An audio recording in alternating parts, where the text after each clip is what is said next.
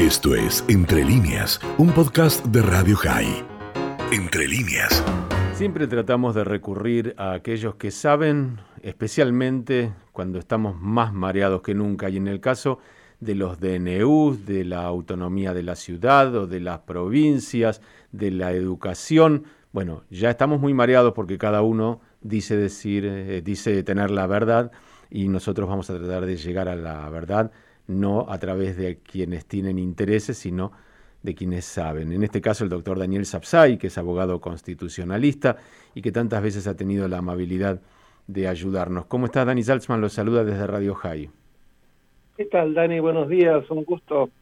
Gracias por atendernos. Bueno, doctor, ¿cómo es esto de las autonomías? ¿Hasta dónde llega la posibilidad de que un decreto de necesidad y urgencia de un presidente de la nación implique la eh, obediencia del mismo respecto de un, eh, de, un espacio autónomo como puede ser la Ciudad de Buenos Aires o puede ser una provincia? Bueno, la autonomía implica que las provincias se reservan una cantidad de materias, solo delegan excepcional en estados federales. Es la base de la construcción de un Estado federal y que surge de nuestro artículo 101 Respecto de la ciudad de Buenos Aires, que adquiere su autonomía con la reforma del 94, y que está contemplada en el artículo 129, que integra el capítulo sobre gobiernos de provincia, hay una particularidad y por ella no queda asimilada exactamente como una provincia, que es el hecho de ser la sede, eh, o tener la sede de la capital federal. Entonces, por eso la misma constitución prevé debe dictarse una ley de garantía de los intereses de la nación en la ciudad autónoma de Buenos Aires, que en aquellos aspectos estrictos que sean indispensables para el desempeño del gobierno nacional.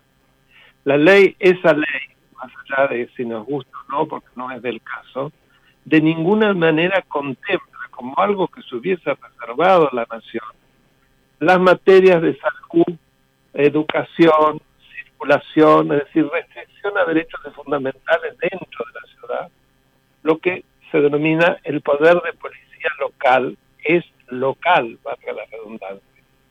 Así que ese DNU irrumpe en una esfera territorial que no es la propia y provoca lo que yo he denominado y que algunos han utilizado como una suerte de intervención federal disfrazada. Incluso con eh, la intervención, bien lo decía, de fuerzas de seguridad nacionales, federales, lo cual agrava todavía la situación.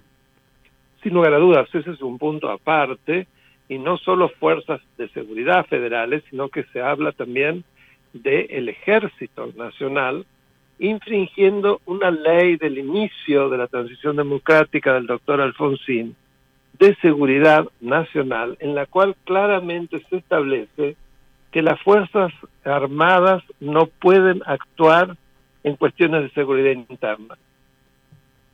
Bien, eh, yendo al, caso específico de la ciudad de Buenos Aires, la Cámara de eh, Contencioso Administrativa había determinado que las clases podían seguir siendo presenciales, hasta tanto, entiendo, la Corte Suprema se expida, después vino la sentencia de Furnari del Foro Federal. Eh, ¿Quién tiene la razón en esta puja por eh, a quién tiene que obedecer? Lo digo porque, por ejemplo, hoy citaron a las escuelas privadas y las habían de alguna manera intimado a través de una carta a que cerraran. ¿A quién tiene que obedecer hoy el dueño o el director de una escuela eh, cuando recibe esa carta? A la única sentencia que está en vigencia, que es la de la Cámara Contencioso Administrativa y, y Tributaria de la Ciudad de Buenos Aires, que se dictó el domingo pasado, porque es el organismo competente en esta materia, por los mismos motivos que antes expliqué, en caso de conflicto, dentro del territorio de la Ciudad Autónoma de Buenos Aires. La sentencia del doctor Furnari me parece lamentable porque el juez federal no es un tribunal de alzada respecto de las decisiones de los jueces provinciales o de la ciudad autónoma de Buenos Aires, porque si así fuese, no existiría autonomía, quedaría destruida. ¿Para qué tendrían reconocidos tanto la ciudad autónoma de Buenos Aires como las provincias su propia poder judicial.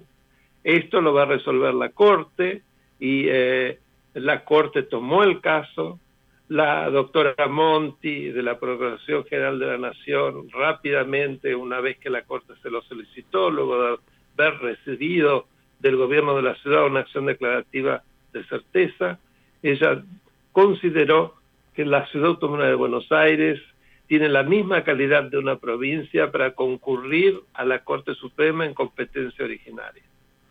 Bien, y la Corte no tiene plazos como de costumbre, pero sería sano que por lo menos se expidiera para saber si de alguna manera, eh, digamos, se puede tomar una decisión antes del 30, en fecha en la que en teoría eh, terminaría esta restricción, cosa que entre nosotros creo que no va a suceder, pero eh, la Corte debería expedirse lo antes posible para zanjar esa discusión.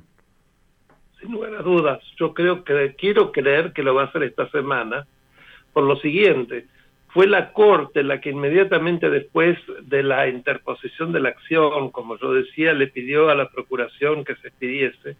La Procuración lo hizo en horas, lo cual es más que un récord, no recuerdo nunca algo así, y la habilitó absolutamente para que pudiese expedirse.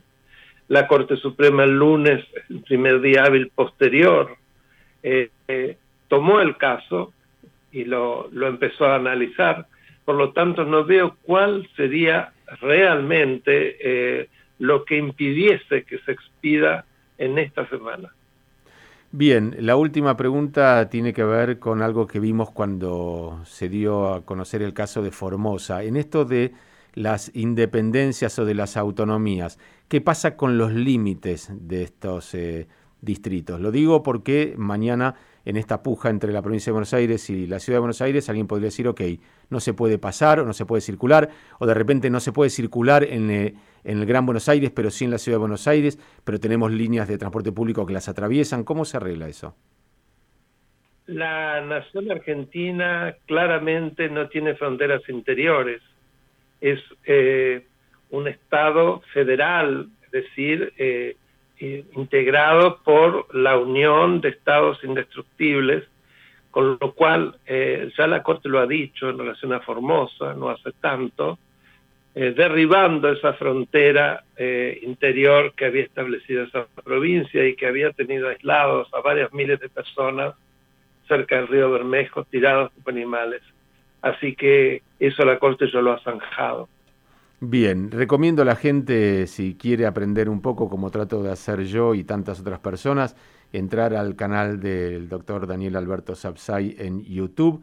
Eh, van a encontrar un montón de explicaciones a estas, eh, a, estas preguntas eh, y especialmente me quedé con lo último que publicó doctor Sapsay, que dice que lo que se puede hacer, lo que se puede hacer por ley no se debe hacer por por decreto. Eh, y me parece que hay como una tentación ¿no? de no legislar y de eh, emitir decretos de necesidad y urgencia. Sin lugar a dudas, yo diría un vicio, que este presidente lo tiene como ningún otro, porque más o menos en un año ha dictado unos 100 decretos de necesidad y urgencia.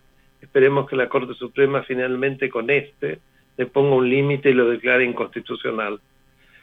Desde ya les agradezco, le agradezco el recuerdo de mi, de mi sitio en YouTube y que si por favor me pueden mandar esta entrevista que desde ya la voy a subir al mismo. Muchísimas gracias, así lo va a hacer la gente de aquí de técnica y de la producción. Le mandamos un abrazo, gracias por su tiempo. Para usted, Dani, muchas gracias, buenos días. Esto fue Entre líneas, un podcast de Radio High. Puedes seguir escuchando y compartiendo nuestro contenido en Spotify, nuestro portal radiohigh.com y nuestras redes sociales. Hasta la próxima.